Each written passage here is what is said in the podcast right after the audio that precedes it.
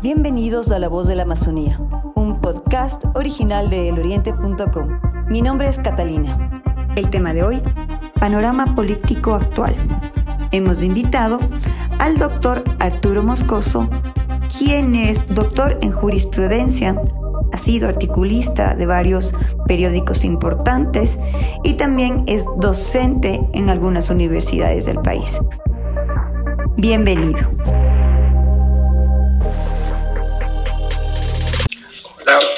Hola Catalina, muchísimas gracias por la invitación. Un gusto estar aquí. Bueno, eh, el panorama es, complejo, ¿no? Es complejo porque tenemos un, ganador de primera vuelta que no que, obtiene uno de los peores resultados de, de esa agrupación política desde desde la participación de Rafael Correa en el 2006, eh, lo cual eh, no le asegura el, el triunfo en la, en, la, en la segunda vuelta. Y tenemos un segundo candidato hasta el momento que es eh, Guillermo Lazo. Eh, a, el otro candidato a eh, ha ofrecido presentar pruebas del fraude que está alegando, pero mientras eso no suceda y no se haga un recuento, pues eh, Guillermo Lazo es el segundo clasificado de la segunda vuelta, que también lo tiene, lo tiene complicado porque si analizamos el panorama político vemos que eh, la votación se concentra en partidos de centro izquierda, ¿no? Y eh, al ser un, un candidato de derecha, Guillermo Lazo va a tener que hacer muchos esfuerzos en su campaña como para captar esa votación que, eh, que está distribuida en estos otros dos candidatos al menos, que son Javier Herbas y Jacu Pérez, ¿no? Uh -huh. en, ese, en, ese, sentido, pues, eh, eh, Arauz también hará lo propio, tratando de captar esa votación y tendremos una, una, una campaña de segunda vuelta interesante. ¿A qué crees que se atribuye el candidato o que el candidato de correísmo haya ganado la primera vuelta?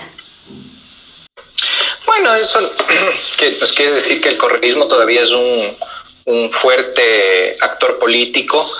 Evidentemente se ha venido desinflando ya desde hace algunos años, desde el 2007 podríamos empezar a ver eh, cada vez menos apoyos de esa tendencia política. El principal apoyo estuvo ligado generalmente al, a los fuertes ingresos económicos que tuvo el Ecuador por el alto precio del petróleo. Y cuando eso eh, termina, esa bonanza petrolera termina, pues empieza también a caer la, la popularidad de Rafael Correa y de esa agrupación política, ¿no? Llegando a los niveles que, que está ahora, que, eh, que de todas formas son importantes, ¿no? Eso, eso, eso es innegable, pero que, eh, que creo yo, al menos, que le acercan a su techo de, de apoyos, ¿no? Yo creo que quienes votaron en, por, por, por Arauz en esta primera vuelta, eh, son ya eh, los que están convencidos y va a ser más difícil para él convencer a alguien más para la segunda, ¿no? Veamos cómo se dan los resultados. Eh, y además creo yo que Arauz está en una en una paradoja, ¿no? En una paradoja porque por un lado, si bien está donde está por el apoyo que le ha dado Rafael Correa, acordémonos que eh, el correísmo o la, o la Revolución Ciudadana es un partido personalista eh, que gira alrededor de la figura de Rafael Correa, es más, se llaman correístas, ¿sí? Para la importancia de la figura de Rafael Correa, eh, y que al escoger a Andrés Arauz, evidentemente, eh, como que le unge para que, para que compita en, la, en electoral, pero ahora creo que más bien le hace daño. Entonces, está tratando como de marcar distancias con Correa, y es complejo porque si marca demasiadas distancias con Correa, también va a perder cierto voto duro del correísmo. Entonces tiene que hacer un equilibrio ahí un poco, un poco extraño para tratar de captar nueva votación, alejándose un poco. Ya lo vimos en esa entrevista en donde, en donde habló mucho mejor inglés que su, que su mentor, ¿no es cierto? Y que eh, y que en la que decía que la libertad de expresión hay que respetarla y que como que tratando de marcar cierta distancia con eh, el discurso de Rafael Correa, ¿no? Y pero sin embargo tampoco puede distanciarse demasiado porque como te digo perdería cierto apoyo del, del, del, del corazón, ¿no? Del, núcleo del, del correísmo, ¿no? Entonces tú no creerías que se endosen, por decirte de alguna forma, muchos votos hacia la hacia Arauz de, de Yacu y, de Yacu y de los otros de, perdón de todos los candidatos que no fueron que no están en contienda electoral todavía es que en el Ecuador no tenemos la figura del endoso de votos, Catalina. Eso, eso no, no, no, no funciona aquí. ¿Por qué? Porque en el Ecuador no tenemos votos programáticos. La gente no vota por partidos, la gente vota por personas. Cuando esa persona ya no está, es como que bueno, escojamos otra persona, pero no necesariamente va a ser la persona que nos diga el candidato por el que votamos la primera vez. Va a ser la persona que mejor nos caiga, que mejor veamos que se, que se adapta a nuestras creencias, a nuestras ideas, pues y votamos por él. Y también aquí hay que tomar en cuenta que va a jugar un papel importante, creo, en la segunda vuelta, un papel mucho más importante que el que jugó en la primera, el tema del correísmo, anticorreísmo, ¿no? Eso, eso, eso creo que va a ser importante eh, en relación a para dónde van a ir los votos de eh, Pérez y de Herbas, ¿no? De acuerdo. ¿Por qué crees que se dio este empate técnico, técnico perdón, entre Guillermo Lazo y Jaco Pérez? Bueno, porque eh, aparentemente Guillermo Lazo no hizo una buena campaña, no logró llegar a, a quien tenía que llegar, no logró capitalizar este, este voto anticorreísta, o parece al menos, como te decía antes, que el, esta, esta disyuntiva entre correísmo y anticorreísmo se ha ido diluyendo, debe ser por la ausencia de Correa, evidentemente, hemos tenido cuatro años de, ausencia de, Correa, y, y, claro, se ha ido, se ha ido diluyendo esta, esta dicotomía, ¿no? Eh, ya no es tan poderosa como fue en el 2017, por ejemplo. Eh, entonces la gente de pronto eh, dice, no, ¿por qué voy a votar por un candidato que no me gusta solo porque no quiero que gane Correa? Voy a votar por el que, por candidatos que me gustan. ¿Y cuáles son esos candidatos? Pérez y Hierbas. Pérez y Hierbas que tuvieron un discurso muy interesante en relación al tema de de valores posmaterialistas, eh, el tema del apoyo a los derechos de las minorías, el apoyo a la despenalización del aborto, el tema del ambientalismo, la naturaleza, etcétera, etcétera. muchos temas que ahora están muy en boga entre los jóvenes y que esos fueron el, el grueso de la votación durante estas elecciones.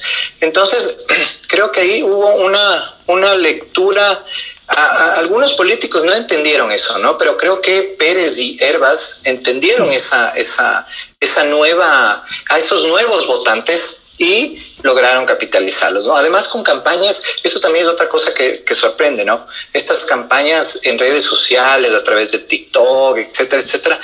Te digo, yo sinceramente no pensé que iba a tener tanto impacto, pero ahí está, ¿no? Entonces parece ser que estas, estas estrategias también, también funcionan, ¿no?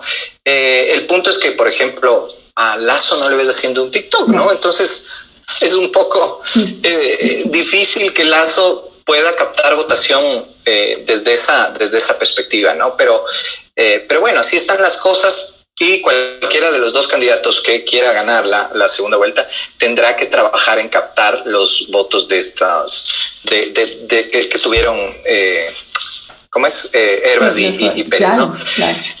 Y hay un tema, hay un tema adicional también. En la votación de Pérez es súper interesante porque rompe el paradigma de que los indígenas eh, tienen poca votación en el Ecuador. Eh, y es, es, esto es un tema súper interesante para analizar porque parecería ser que se ha roto este clivaje o esta división entre mestizos indígenas, ¿no? Esa, esa, esa creencia de que los mestizos no votan por indígenas.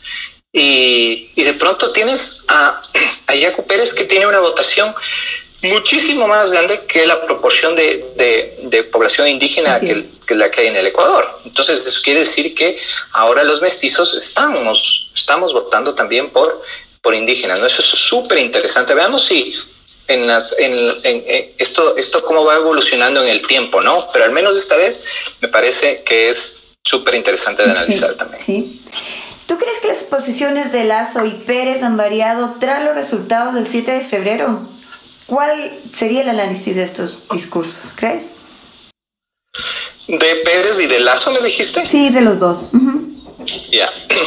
Bueno, sí, ¿no? Pérez se ha ido radicalizando lo cual eh, eh, puede, puede ser eh, beneficioso para Arauz sobre todo. Eh, creo que el discurso de que eh, Lazo es parte de esta conspiración que, que, él, que él sostiene para hacerle un fraude, ¿no es cierto? O que al menos no está trabajando para evitar que sea un fraude, va a afectarle, ¿no? Va a afectarle al tema de que mm, los votos de Pérez puedan migrar hacia Lazo, ¿no?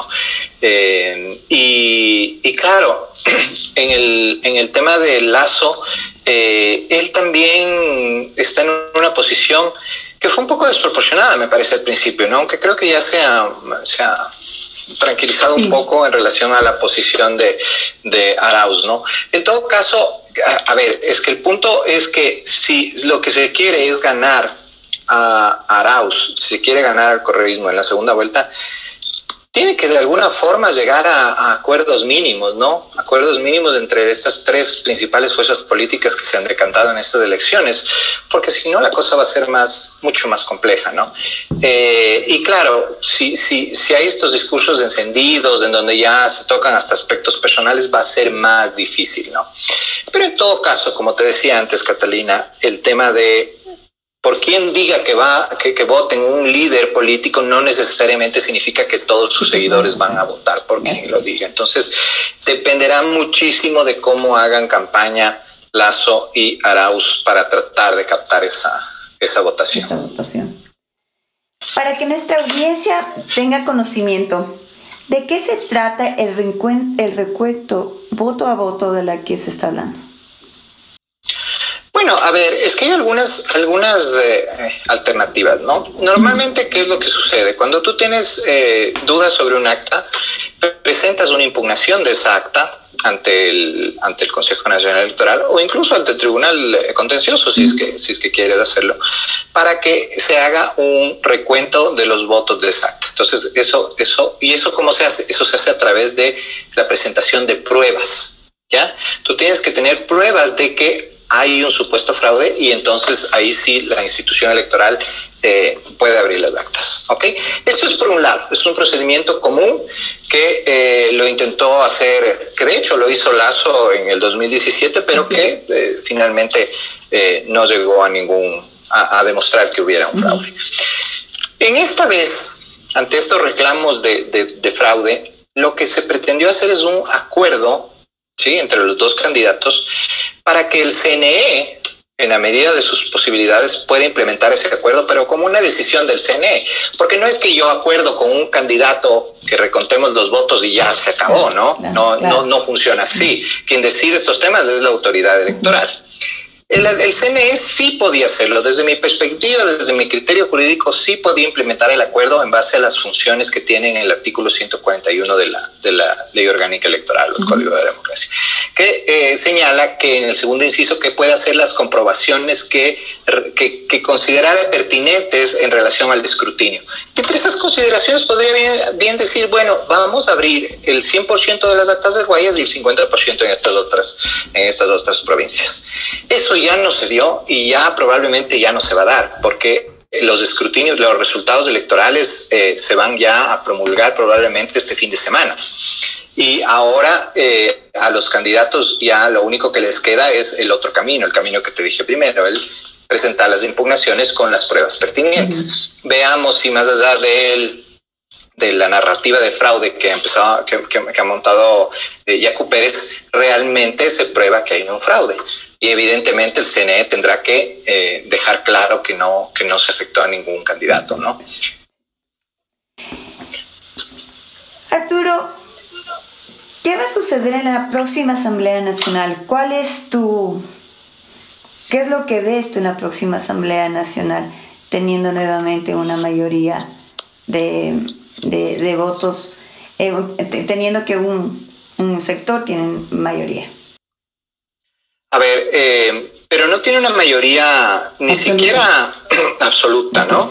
Tiene, hay una primera minoría que es eh, el partido de, del correísmo eh, y luego le sigue Pachacuti, ¿no? Que es muy interesante. Y luego le siguen, bueno, los socialcristianos en alianza con Creo, que no necesariamente eso significa que van a actuar juntos, ¿no? Ya hemos visto que las alianzas se rompen muy fácilmente, pasó ya con Suma Creo eh, y podría romperse esta alianza socialcristianos. Eh, creo.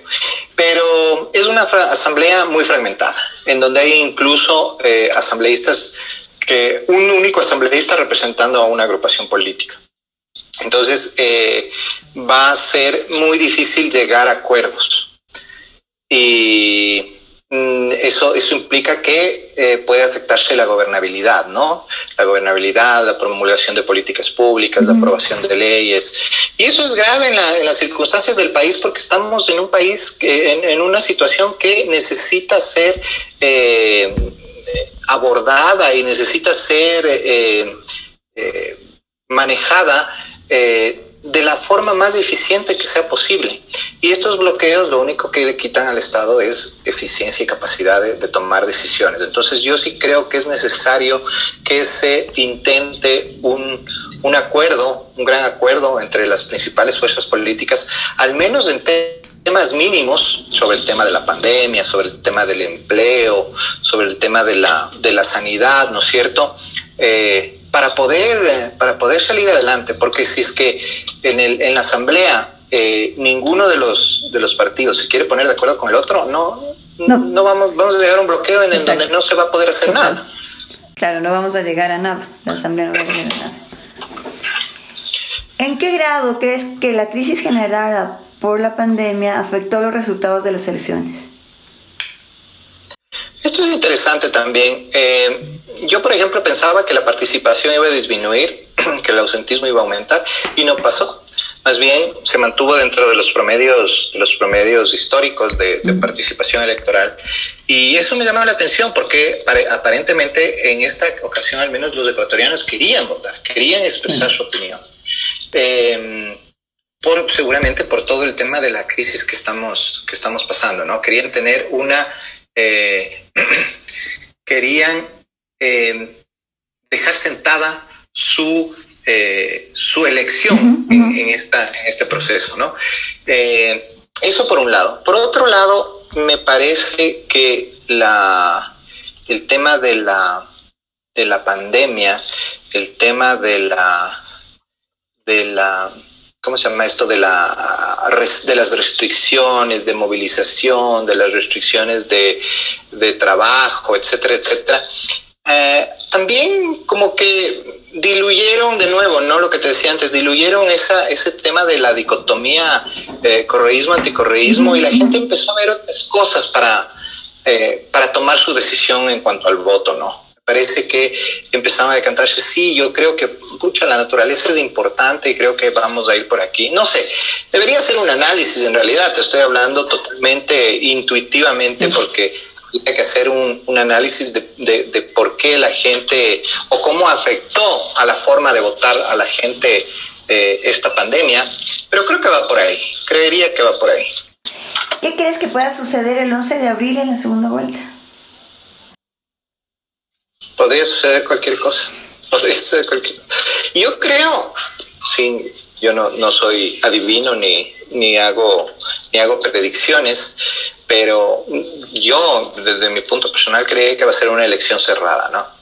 Creía que va a ser una elección cerrada, porque los dos candidatos tienen dificultades para subir, para subir en su, en su votación. Entonces, eh, me atrevería a anticipar que va a ser una elección cerrada, pero ojo, puedo equivocarme y podría ser que alguno de los, de los candidatos gane con, una amplitud más, más grande de votos, ¿no? Pero yo anticiparía un escenario similar al que hubo en el 2017 de, de, votaciones muy similares entre ambos candidatos, ¿no? ¿Crees tú que, mm, mejor dicho, consideras que hay vacíos legales en cuestión de la ley? Eh, sí, por supuesto. El Código de Democracia tiene muchos problemas, ¿no? es un código, no es un código bien hecho. Lamentablemente en el Ecuador tenemos una tendencia eh, a reformar el, las, las, leyes electorales todo el tiempo. ¿no? no hemos tenido ninguna elección desde que volvimos a la democracia que haya sido con las mismas reglas que la elección anterior. Es increíble. Somos el único país de Latinoamérica que pasa por este, por este problema. ¿no? Y justamente creo yo que pasa por por dos temas, ¿no? Por uno, porque se hacen reformas eh, con dedicatoria o con ciertos intereses políticos, y dos, porque no se conoce bien de técnica electoral ni de, de manejo de sistemas electorales, ¿no? Creo que hay esos dos, esos dos factores. Y si bien la reforma del 2020 fue interesante, hubo cambios eh, importantes, creo yo, el, cambio de método de asignación de escaños y el, cambio de listas abiertas a listas bloqueadas y cerradas. Eh, fueron dos cambios, dos cambios muy importantes, aparte de otros, ¿no? El tema de la participación de las mujeres, evidentemente. Eh, pero le falta mucho, le falta mucho. O sea, es, es una ley todavía que, que, que deja mucho que, que desear, ¿no? Eh, y es una ley además compleja porque es una parte procedimental eh, y está medio confundida con la parte ya sustantiva de lo que es el sistema. Es, es debería, debería ser una ley más clara, ¿no? Pero queremos más reformas, ese es el punto, o sea, no, no creo que sea tan conveniente seguir reformando y seguir reformando, ¿no? Creo que al final eh, se puede pulir un poco la, la ley, evidentemente, pero pero no sé si sea lo conveniente para el país seguir reforma tras reforma del sistema electoral y de la ley, de la ley electoral. ¿Y cuál considera sería el punto que más afecta a la ley? ¿Cuál es el, el más débil? Ah, a mí me parece que el tema de los distritos. A mí me parece que el tema de los distritos está mal hecho, mal diseñado. Tenemos distritos muy pequeños. Eh, somos un país pequeño y tenemos distritos muy pequeños. Entonces, me parece a mí que no es, no es necesario eh, hacer divisiones. Eh, o sea, tenemos circunscripciones electorales, la más grande es de seis, ¿no? De seis seis candidatos. Entonces, eh, estas circunscripciones podrían ser más grandes. Debería, debería también ser más equitativo el cómo se, el cómo se elige a los asambleístas, el, el peso de, un, de, de, una persona que vota en Galápagos es muchísimo más grande que el peso de una persona que vota en Guayas, por ejemplo. Entonces, eh, sí, ¿no? Eh, creo que eso debería trabajar, eso, eso principalmente debe trabajar. Además, la distritalización se ha, se ha prestado a manipulación, a que a través de la división de los distritos tratar de favorecer a ciertas organizaciones políticas, eh, y eso nunca es bueno, ¿no? Entonces, no sé, tal vez, tal vez esa sea la, la, la, principal ahorita que debería, que debería un poco revisarse, ¿no? Y una última pregunta. ¿Qué es lo que el ecuatoriano debería saber sobre política al momento de votar? Bueno, lo que debería saber cualquier, cualquier eh, eh, ciudadano es saber qué propone el que está por el que está votando, ¿no? Cuál es el, plan de gobierno que tiene esa persona. Y lamentablemente los ecuatorianos nos preocupamos de eso, ¿no? Los ecuatorianos nos preocupamos de que nos cae, si nos cae bien, nos cae mal, y de lo que ha dicho eh, en alguna, en algún comercial, en alguna propaganda, pero no nos preocupamos de si eso es viable o no, de si habrá posibilidades de, por ejemplo, que le regalen mil dólares a cada familia luego de las elecciones. Este tipo de cosas eh, lamentablemente, y esto no es solo de los ecuatorianos, ¿no? es un tema, un tema bastante general en, en, casi todo el mundo. Eh, pero sí, los ecuatorianos sí tendemos a creernos más esas, esas historias, ¿no? Por eso tenemos partidos populistas tan exitosos que utilizan la demagogia para llegar a, al poder, ¿no es cierto? Eh, con la construcción además de redes clientelares, del intercambio de votos por servicios, etcétera, etcétera. Entonces, eh, sí, eh, habría lo ideal sería que nos informemos bien sobre, sobre las propuestas de, de quién vamos a votar. Eh, pero claro, hay gente que, que, no lo hace y lamentablemente esos son los resultados. ¿no? Eso fue todo. Muchas gracias Arturo. Muy interesante. Lo importante es que el ecuatoriano lea, sepa qué es lo que, lo, lo que nos están ofreciendo y mm, tome su decisión. Hasta aquí nuestro podcast de hoy. Gracias por su gentil atención. Les recordamos que este es un podcast original de eloriente.com. Pronto regresaremos con más información. No olviden seguirnos en todas nuestras redes sociales. Nos encuentran en Twitter, Facebook, Instagram y YouTube como eloriente.es. ¿Quiere convertirse en un reportero de la región amazónica de Ecuador quisiera escucharnos hablar sobre algún tema particular? Envíenos un mensaje por WhatsApp al 593 99095871 Gracias.